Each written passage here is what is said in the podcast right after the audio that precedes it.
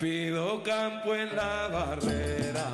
Yo voy a mi gallo pinto, que voy a jugar mi gallo.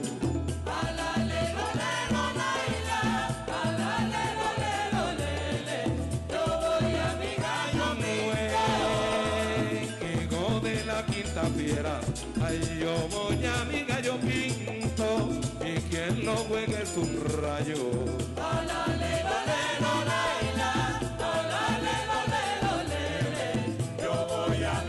Brujos de Chávez, la magia como prolongación de la política. David Placer. El despacho de Mario Moronta acumula centenares de cruces de todas partes del mundo. El obispo es un coleccionista de arte, el arte de los crucifijos. Las paredes de su despacho parecen no guardar espacio para una más. Las hay de todos los tamaños, formas y materiales. Recargadas de madera, bañadas en oro, coloridas y sobrias. A pesar de la cercanía que tuvo con Chávez, Moronta no aparenta ser un religioso al servicio de un partido político. Se muestra sosegado en su análisis sobre la utilización de la religiosidad en el chavismo y sobre el auge de la santería.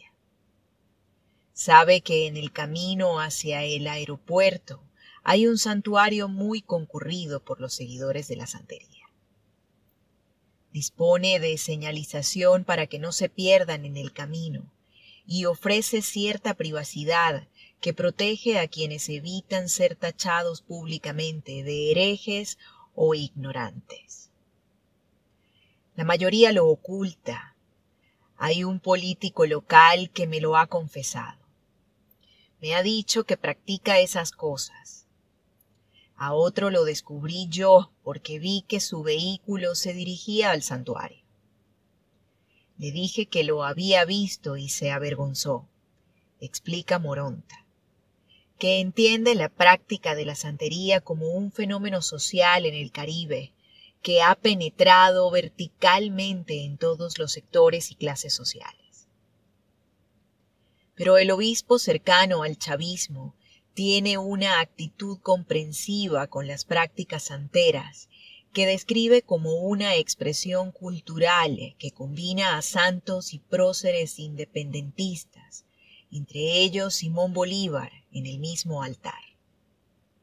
Moronta es consciente de que la santería ha crecido en sectores concretos, deportistas de élite, cuerpos de seguridad del Estado, militares, policías y actores, animadores de televisión casi todos relacionados o dependientes directos del dinero gubernamental. Quien parecía no haber hecho demasiados esfuerzos por disimularlo fue Hugo Chávez. En un viaje oficial a San Cristóbal, quiso visitar al obispo y acudió con su personal de confianza y sus guardaespaldas. Era una gira de rutina, de las muchas que solía programar el presidente en el interior del país. Asistió con un grupo importante de seguidores desconocidos para Moronta. El personal que lo escoltaba era numeroso. Los cubanos le habían recomendado moverse con anillos de seguridad. El más cercano al presidente casi siempre era cubano y parecían quererlo demostrar. Iban acompañados por un grupo de hombres vestidos completamente de blanco y de tonos claros, y que exhibían sus coloridos collares de santeros en honor a las deidades. Los rojos y blancos de Changó, los verdes y amarillos de Orula, y los blancos y azules de Yemayá. No era una provocación.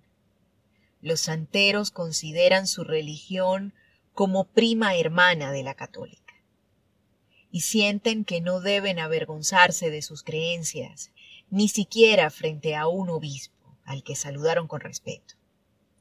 Después de todo, también es una autoridad de su iglesia.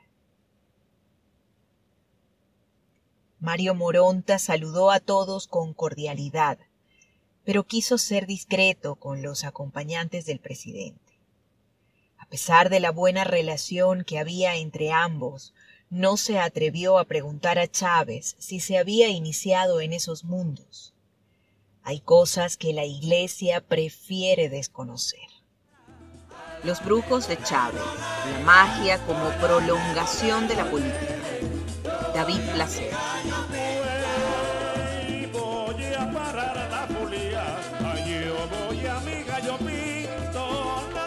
Apuestas se acabaron.